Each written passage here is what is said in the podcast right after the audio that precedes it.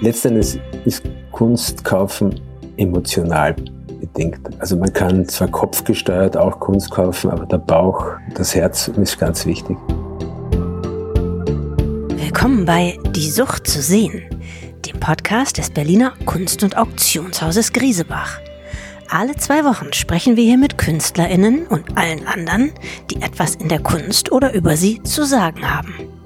Ab dieser Woche kann man bei Griesebach das besichtigen, was dann ab dem 2. bis zum 4. Dezember versteigert wird. Darunter befinden sich zwei außerordentlich schöne Sammlungen und so haben wir diese Folge dem Thema SammlerInnen gewidmet. Gleich zwei von ihnen sind diese Woche zu Gast bei Die Sucht zu sehen. Der erste ist der Kunsthändler Thomas von Sales. Er und seine Frau Raffaela versteigern Werke von Karin Kneffel, Saul LeWitt oder Alexander Calder. Unter den Hammer kommt aber auch die Kunstsammlung von Mario Calabria, der brasilianische Botschafter in Ostberlin und ein großer Freund und Kenner der Op-Art war.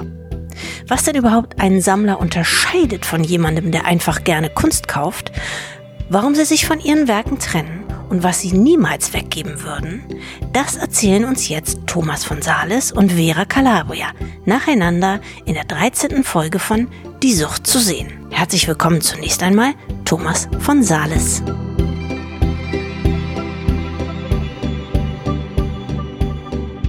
Das Talent eines erfolgreichen Kunsthändlers, so auch deines, ist das Sehen. Was siehst du denn, was andere nicht sehen? Ja, das ist eine sehr gute Frage. Es ist etwas, was man wie eine Gabe oder ein, man etwas mit von seinen Eltern oder Großeltern wahrscheinlich, dass man sehr schwer definieren kann. Es bildet sich auch nicht unbedingt von selber heran. Also es ist, man kann sehen, lernen, aber dieses gewisse Sehen, das ermöglicht Dinge zu erkennen, die andere nicht sehen, das ist etwas, was eigentlich ein Geheimnis bleibt. Ab wann man Kunsthändler ist, ist ziemlich klar. Aber gibt es einen Punkt oder auch ein Werk, bei dem dir klar wurde, nun bin ich Sammler? Also man fängt ja irgendwann mal an. Also ich habe das nicht in die Wiege gelegt bekommen. Mein Elternhaus war überhaupt nicht geprägt von der bildenden Kunst. Wir waren ein sehr musisches Haus.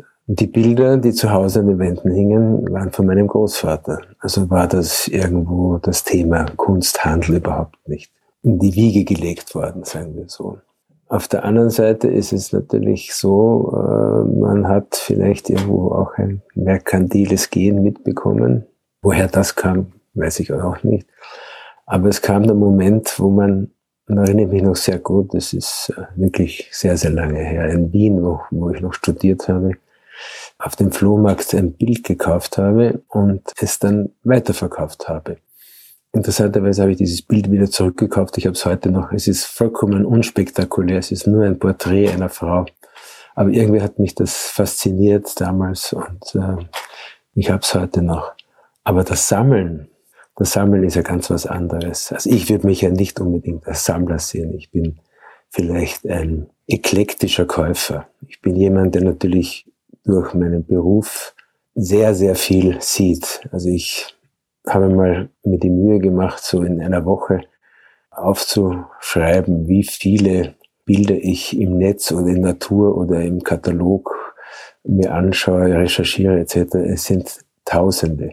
Und das ist schon unglaublich, wenn man so ein Leben lang sich mit dieser Materie beschäftigt, hat man so eine Datenbank abgespeichert im Kopf. Und das kann vielleicht auch eine Erklärung sein dafür. Nicht? Man kann wenn man etwas sieht, ein Bild eines Künstlers ähm, abschätzen, das Bild ist gut, nicht so gut, das hat Fehler. Es ist ganz schwierig, ähm, das zu verifizieren. Sonst könntest ja auch jeder machen. Genau, ich erinnere mich, als gerichtlich bei der Sachverständige hatte ich oft solche Probleme, dem Gericht klarzumachen, warum das Bild oder das Kunstwerk, und das ist gegen das gefälscht war, warum, wie, wieso ich das sehe, ja. Und am ehesten, muss ich sagen, kann man den Vergleich heranziehen. Wenn man das Glück hat, dass man das Bild hat, die Kopie, sagen wir, oder die Fälschung, dann fällt es einem wie Schuppen von den Augen. Und das ist äh, vielleicht auch, jetzt war gerade eine Ausstellung in Köln über russische Suprematisten und da gab es eben diese Gegenüberstellung von echt und falsch und man fragt sich oft, wie konnte es sein, dass man in den 30er Jahren Vermeer so plump gefälscht hat und dass ganz große Kunsthistoriker darauf hineingefallen sind. Es würde heute, ich glaube, jedes Kind erkennen, dass das nicht Vermeer ist. Was unterscheidet denn eigentlich den Sammler von dem, der einfach gerne Kunst kauft? Na, ich glaube, der Sammler ist jemand, der hat einen Trieb. Der will etwas sammeln und zwar nach einem bestimmten Muster. Ich nenne es immer den roten Faden, den berühmten. Nicht? Also man kann ja alles sammeln. Man muss gar nicht in die Kunst gehen. Man kann Bierdeckel sammeln, man kann äh, Barbiepuppen sammeln, aber natürlich kann man auch äh, Fotografie sammeln. Aber auch da muss man wieder, sagen wir, ein Spezialgebiet sich heraussuchen, um eine wirkliche Sammlung herauszu, sich herauskristallisiert. Das beste Beispiel einer wirklichen bedeutenden Sammlung ist die Sammlung Leopold in Wien. Professor Rudolf Leopold hat mit seiner Frau in den 50er Jahren begonnen, eben Egon Schiele zu sammeln und hat dann mit Chile, Klimt, Gerstl, Kokoschka die großen österreichischen Expressionisten gesammelt. Interessanterweise ist es aber schon so, dass er so besessen war von diesem Sammlertrieb, dass er begonnen hat, dann in jedem Feld, das überhaupt nur vorstellbar war in der Kunst, sich betätigt hat. Und das hat dann leider nicht dazu geführt, eigentlich, wie es bei den äh, Expressionisten war. Das hat dann zu einer totalen Verflachung geführt. Das ist oft die Gefahr. Also wenn man das Wort sammeln wirklich ernst nimmt ja, und sich sagt, ich sammle jetzt Max Liebermann. Also ein Max Liebermann-Sammler, der muss schon sehr, sehr viel Wissen sehr früh anfangen, angefangen haben. Also heute muss er nicht mehr anfangen. Wenn ich heute anfangen würde zu sammeln, gibt es immer noch, sagen wir auch aus der Geschichte heraus, interessante Aspekte, denen man sich ganz gezielt widmen kann. Und die, das muss auch nicht teuer sein. Es ist immer ein falscher Eindruck. Wenn ich mir natürlich ausdrücke, ich möchte nur Picasso blaue Periode, dann wird es schwierig. Jetzt hast du ja schon gesagt, du siehst dich gar nicht als Sammler im klassischen Sinne. Und trotzdem gibt es Dinge, die du wahrscheinlich nie weggeben würdest. Wo verläuft denn bei einem Sammler und Händler die Linie? Sprich, warum trennt man sich von dem einen, während man das andere behält? Tja, die Grenze, die Grenze des Haltens und des Weggebens ist manchmal verschwimmend, aber auch kann sie ganz, ganz streng sein. Und das ist so, ich glaube, das hat was sehr Emotionales. Letztendlich ist Kunst kaufen emotional bedingt. Also man kann zwar kopfgesteuert auch Kunst kaufen, aber der Bauch, das Herz ist ganz wichtig. Natürlich muss man ein Wissen haben darüber. Wobei ich sage, wenn der Preis nicht hoch ist, kann man auch einfach nur nach dem Bauch kaufen. Das ist nicht so ein Thema.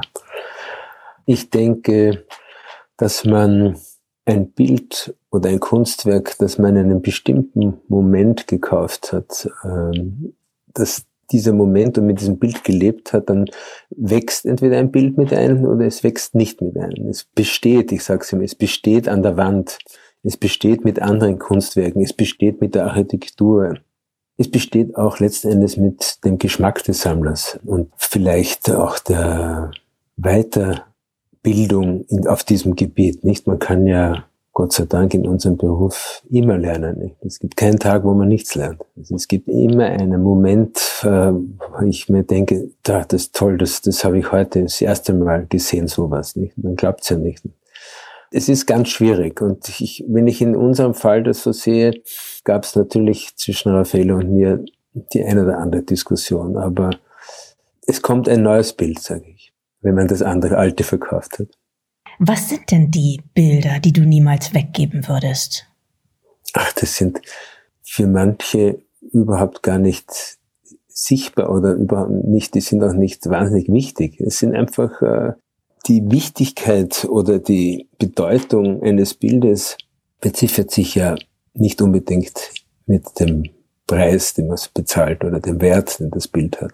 Es ist ja so, dass ja oft eine kleine Zeichnung, auch eine wunderbare Druckgrafik, genau das ausdrückt, was man eigentlich sucht oder von was man glaubt, dass das ist der Nukleus, das ist das, was den Maler ausmacht, nicht? Und das muss nicht immer das äh, zweimal zwei Meter große Hauptwerk sein. Nein, es sind oft diese kleinen Dinge und da gibt es eben so viele und so schöne Sachen, die man auch heute noch einfach so abseits des Mainstreams entdecken kann und letztendlich auch wirklich kaufen kann, weil die Preise eben da oft nicht so hoch sind, weil da nicht alle Augen sich drauf richten. Und das ist, kann ich wieder zurückkommen auf deine erste Frage. Das hat eben mit dem Sehen zu tun. Man, man sieht etwas und was andere nicht sehen. Wie geht man denn als Kunsthändler jetzt mit Fehlkäufen um, sprich finanzieller Natur? Also eher weggeben oder eher behalten? Ein Fehlkauf kann eigentlich nur eine Fälschung sein. Sonst gibt es keinen Fehlkauf, weil man hat halt vielleicht zu viel bezahlt, ja. Und man hat sich hinreißen lassen, etwas zu kaufen, weil es billig war. Diese Disziplin, die man aufbringen muss im Kunsthandel, ist unglaublich. Das sind sich die meisten Menschen ja gar nicht bewusst. Du musst ja dir vorstellen, dass du ja mit beschränkten Ressourcen, finanziellen, das Maximale erreichen willst. Ja. Ein gutes Bild hat man nie zu teuer gekauft. Das ist meine, meine Devise. Als Händler kann ich nur sagen, gut, verdiene ich weniger, aber dafür habe ich ein gutes Bild und kann ein gutes Bild einem Kunden weitergeben. Für mich privat würde ich sagen, habe ich ohnehin ganz bestimmte Grenzen mir gesetzt, weil ich versuche, den Handel nicht mit dem Privaten zu vermischen oder wenn, dann nur in ganz, ganz einzelnen Fällen. Also ich habe, ich möchte überhaupt nicht in so einen Conflict of Interest kommen. Oft hätte man die Lust, das ein oder andere Bild nach Hause zu hängen.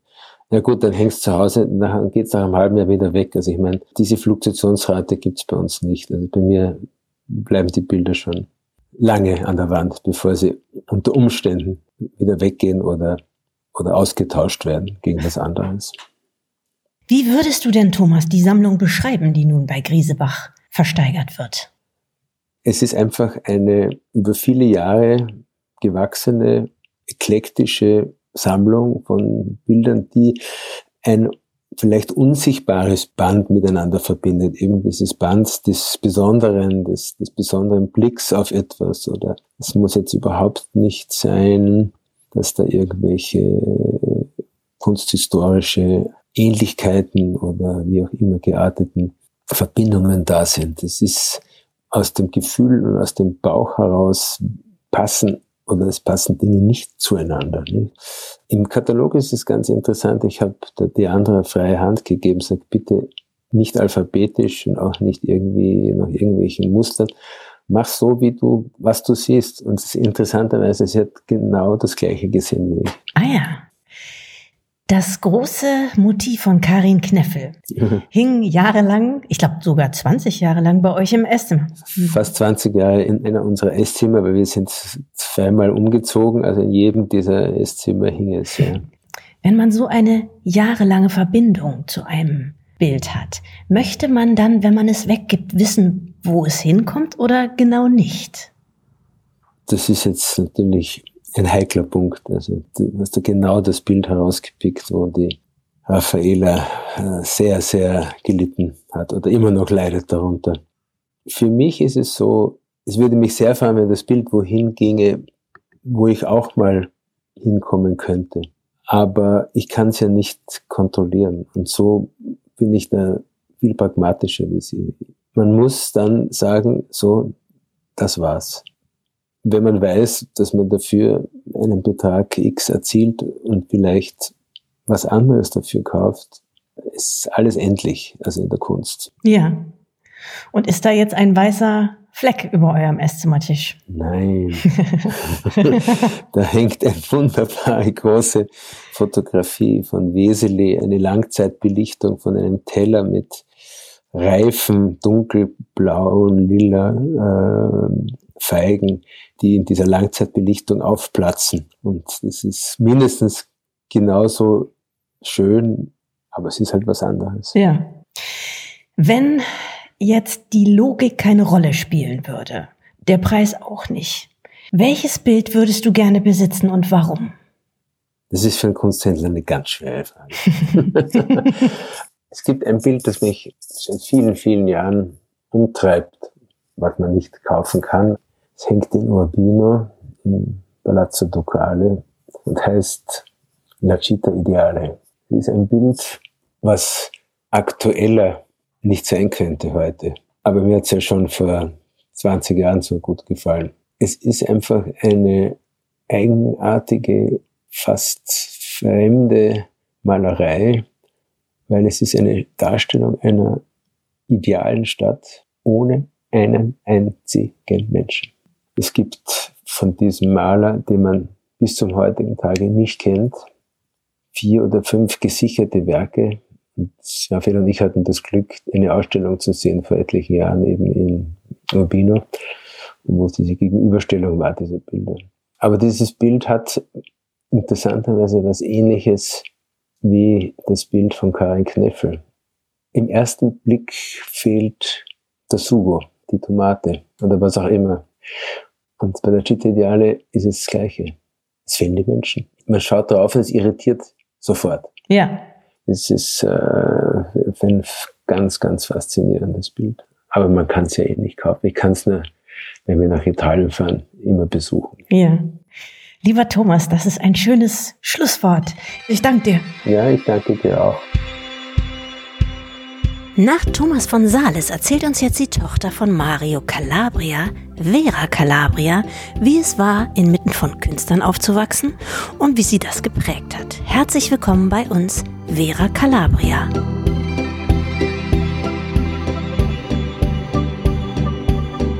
Hallo liebe Vera. Hallo. Dein Vater, Mario Calabria, war Brasilianer und Diplomat. Er kam Ende der 40er Jahre im diplomatischen Dienst nach Deutschland, erst nach Frankfurt, dann nach München. Was das Besondere daran war, dein Vater hat die Orte, an denen er war und wohnte, immer über die dortigen Künstler begriffen. Ist das richtig? In Deutschland ja. Er war ja zwischendurch auch an anderen Orten. Ne? Geboren ist er, wie er auch immer sehr stolz sagt, mitten im Urwald. Da ist ja nun mit Kunst und Kultur nicht so viel los der geht es mir ums Überleben insgesamt. Und sein Vater war, war Steinmetz. Der baute dann Häuser in der Stadt, aber beide Eltern starben, als er 16 war. Das heißt, da war er dann schon vollweise. Insofern musste er sich das alles alleine beibringen. Also er hatte immer einen ziemlichen Kopf, also seine Intelligenz war bekannt und das brachte ihn dann auch nach Rio und zum Studium und alles und war da plötzlich in einem Milieu, was er überhaupt nicht kannte die wussten viel mehr, die waren mit Kultur groß geworden. Der hatte einen Nachholbedarf, der war enorm und das hat er dann auch gemacht. Also er hat wie ein Besessener versucht, auf deren Niveau zu kommen und seine, seine Position gefunden. Jetzt hast du erklärt, wie es zu der Faszination mit Kunst und Kultur kam. Was aber denkst du, hat jetzt ausgerechnet seine Sammelleidenschaft ausgelöst? Haben wollen. ich glaube, das kam zustande, weil er lernte ja dann Künstler auch kennen und die gaben ihm ja auch Geschenke, wenn er ihnen helfen konnte und so. Also er hat zum Beispiel auch deutschen Künstlern geholfen durch seine Beziehungen dann in München zum Beispiel, dass sie Lehrerposten an Unis bekommen haben und so. Ne? Ja. Ich glaube, es gefiel ihm dann auch, das zu haben und, so, und dann wollte er immer mehr. Und dann ging es volle Kraft voraus. Er hat allerdings auch sich wieder lösen können von Dingen und hat auch immer wieder was verkauft. Und da frage ich mich immer wieder, ob, also für mich, da, ich bin nicht so ein Sammler. Insofern, ich verstehe die Sammlermentalität an sich nicht so, glaube ich. Die Frage ist, verkaufen die auch oder horten die nur? Ne? Also er machte beides auch. Also nicht oft, aber er gab auch Sachen dann auch verkauft. Ja. Seine Frau, also deine Mutter, war die Nichte des KDW-Gründers Adolf Jandorf. War das auch ein Thema neben der Kunst bei euch zu Hause? Wie hat das dich geprägt oder euren Alltag? Kam das vor? Ich glaube, sie ist auch mit sehr viel Kunst aufgewachsen, richtig? Ja, und dann war es auch so, als, also er starb ja 32 an Krebs und Tante Lenchen, also seine Frau, die ging 38 nach Amsterdam. Und dürfte dann gehen, wenn sie und aber nichts mitnehmen. Mit dem Erfolg, dass zum Beispiel die ganzen Möbel, also ein Teil der Lützowplatz, die Wohnung wurde ja versteigert, aber dann das Haus am Wannsee, was sie ja dann verkauft hatte an den Römern oder zumindest das Land hat er bezahlt. Das Haus hat er ja nie bezahlt, aber das ist wieder eine andere Sache.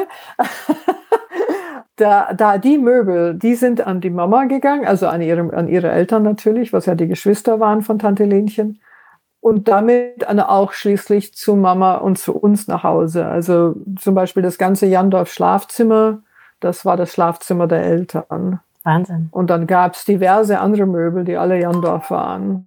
Und so wuchs man damit auch auf. Und sie erzählte immer wieder davon. Und im Alter wurde das immer wichtiger für sie. Man konnte Sachen weggeben, nur nicht die Jandorf-Sachen. die musste man behalten. Na klar. und, und für Silber auch äh, und weiß der Kuckuck. Also ich meine, da unendlich. Wir hatten Tischdecken für diese Riesen, ähm, alles mit Monogramm und so, ne? Für diese riesen Abendessen, die es immer gab, oder Mittagessen von 36 Leuten, diese Tischdecken, die never ending, ne? Diese, bis heute hatten wir die. Also das war alles da. Und am Anfang machte Mama ja auch diese Riesenessen und so. Und das wurde alles mit dem Jandorf Silber dann serviert und mit den Jandorf auf den Jandorf Tischdecken gelegt und so weiter und so fort. Also das war immer ein integraler Teil des Haushalts. Jandorf war einfach Teil des Ganzen. Kann man sich sehr gut vorstellen. 1978 hat man dann deinem Vater Mario Calabria das Amt des brasilianischen Botschafters in Ostberlin angeboten. Das war ein ganz spezielles Amt in diplomatischen Kreisen. Es war nämlich höchst unbeliebt, gewissermaßen die Strafarbeit unter allen Diensten. Mario Calabria aber war begeistert, denn er war bereits in diesem Zeitraum in Kontakt mit befreundeten ostdeutschen KünstlerInnen und nahm die Aufgabe begeistert an. Das ist korrekt, ja. Dein Vater hat ein ganz tiefes Verständnis für die Kunst der DDR entwickelt. Wohlgemerkt nicht für die sogenannte Staatskunst. Auftragskunst, die dann zum Beispiel im Palast der Republik hing, im Volksmund auch Erichs Lampenladen. Nein, ihren haben mehr die aufmüpfigen Einzelgänger interessiert, denen er auch ganz pragmatisch behilflich war, richtig? Ja, also das war aber eigentlich überall. Es ist, Realismus war nicht so sein Ding. Die Zeiten sind ja wahrscheinlich auch wohl vorbei aber dann eben Op-Art und äh, Konstruktivismus, all diese Sachen, das fand er viel, viel interessanter. Und dann eben auch die Richtung von Ulich und, und Lepke und ein bisschen Markulis haben wir noch und natürlich Peter Hermann. Muss ich gerade überlegen, dann meinem Kopf durch die Sammlung durchgehen. Ja, es ist, glaube ich, sehr eklektisch, würde man sagen. Oder es ist ähm, jetzt nicht nach einem Konzept gesammelt, Nee, es musste ihn interessieren. Ja. Und dann, ich glaube, was ihn auch dabei unbewusst vielleicht auch anrührt, er hatte ja nur ein Auge. Als er Kind war, äh, wurde ihm, ach, wie heißen diese Dinge, diese Armbrust. Da ist ihm ein Pfeil ins Auge geraten und dadurch hat er nur ein Auge. Um Gott sei Dank ging es nicht weiter als das immerhin. Aber mit diesem einen Auge hat der Kerl so gut gesehen und arrangieren können und, und wirklich komponiert an den Wänden, wenn er was hing. Das war wirklich ein Phänomen, inklusive dieser verrückten Farbe dahinter, dieses Rosa und so, was ja toll passt. Es ist eine Mischung von ihm zwischen, weil ja diese Obart und dieser Konstruktivismus ja auch das Auge challenged, ne, also herausfordert. Und ich glaube, deswegen auch war es für ihn interessant, also gerade durch, vielleicht durch diese unbewusste Verbindung mit nur einem Auge haben. Insgesamt fand ich es immer eine sehr frohe Kunst, komischerweise. Und dann die Tatsache auch, dass man Dinge von einem anderen Sichtpunkt einfach mal sieht. Weil er ja auch selber so war. Der Rechtsanwalt, der irgendwo in ihm steckte, wie man, wie man was argumentiert, wie man von einer anderen Ecke kommt und so. Und die Kunst machte das.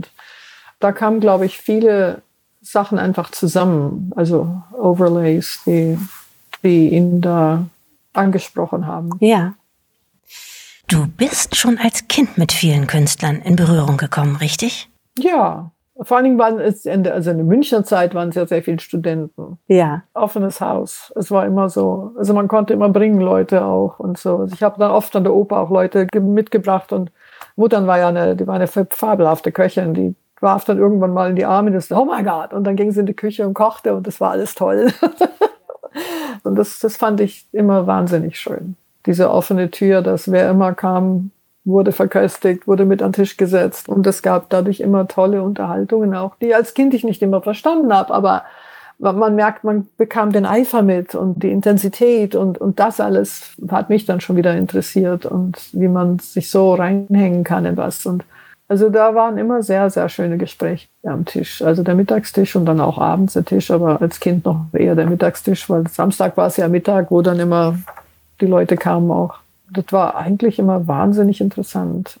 Wie haben diese Zusammenkünfte oder diese unmittelbare Nähe zu Kunst und zu Künstlern, wie hat das dein Verhältnis zur Kunst heute geprägt? Ja, ich glaube, was man durch diese Diskussion am Tisch vor allen Dingen, was man da mitgekriegt hat, ist, dass Dinge zu hinterfragen. Und das verwende ich auch, weil ich mache ja Musik und das verwende ich auch da. Also die Fragen sind wirklich, okay, warum dieses Instrument, warum diese Linie, warum diese Noten, warum und so weiter und so fort. Und daraus ergibt sich ja dann die, der Charakter dieser Figur und diese Sachen. Also man, dieses, dieses Hinterfragen und wie ist das, und dann die Zusammensetzung, die Kombinierung der Sachen. Also diese Sachen sind ja das, was Kunst kreieren kann, sage ich jetzt mal, weil man kann es ja nicht zwingen. man kann nur hoffen, dass es das wird. Ne? Ja. Und das ist bei jedem Kunstwerk auch so. Es kann gut gehen und es kann daneben gehen. Ne?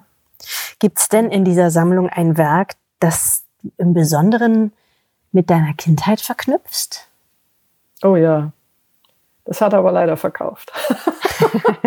und das war ein, ein Jawlensky, ein, ein großer, der hieß äh, oder heißt immer noch September.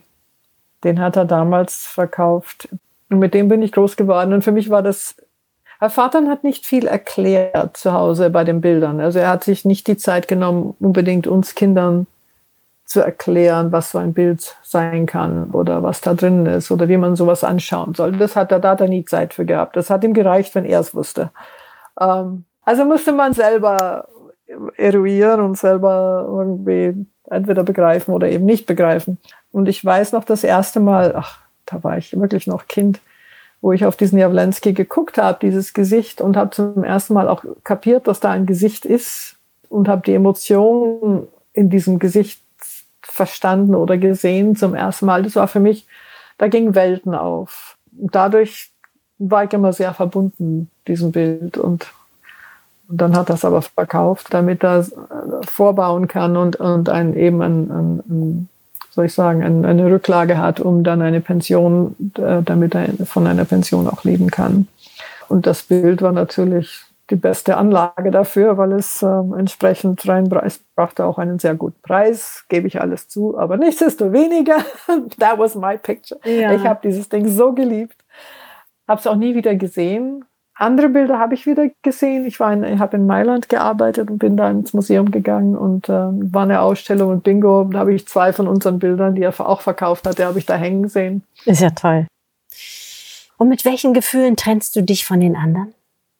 Es ist seltsam. Also, weil selbst, äh, ich meine, hier in LA ich sage immer, wir leben hier wie in einer Studentenbude. Also es ist kein Vergleich zu dem, wie das immer in Berlin aussah oder in München dann auch aussah oder in der DDR aussah, weiß der Kuh. Aber es war immer gut für mich, ich konnte dahin zurück und saß dann in der Sammlung sozusagen. Ne? Es existierte noch, es war da. Ja. Und jetzt, wenn ich zurückgehe, weiß ich nicht mehr, wo ich bleiben soll. Es ist ein, ein sehr komisches Gefühl. Also die Sammlung existiert jetzt wirklich nur noch in diesem Katalog, der ja wahnsinnig schön ist. Total. Oh, der ist so schön. Aber that's all that's left. Ne? Und das ist schon ein komisches Gefühl, muss ich sagen. Kann ich mir vorstellen. Aber es könnte auch gar nichts da sein. Und, und jetzt ist diese schöne, dieser schöne Katalog da und ich werde auch jedem Kind eingeben. Und dann haben wir alle was noch, was eine schöne Erinnerung hat. Ja. Auch. Ich danke dir sehr für deine Geschichten und deine Anekdoten und deine klaren, schönen Gedanken. Mhm. Gut, wunderbar. Ja. Okay. Tschüss. Ciao, ciao. Tschüss. Das war die Folge 13 von Die Sucht zu sehen. Wir freuen uns schon auf unseren nächsten Gast und natürlich auf Sie in zwei Wochen auf griesebach.com, auf Spotify und auf iTunes.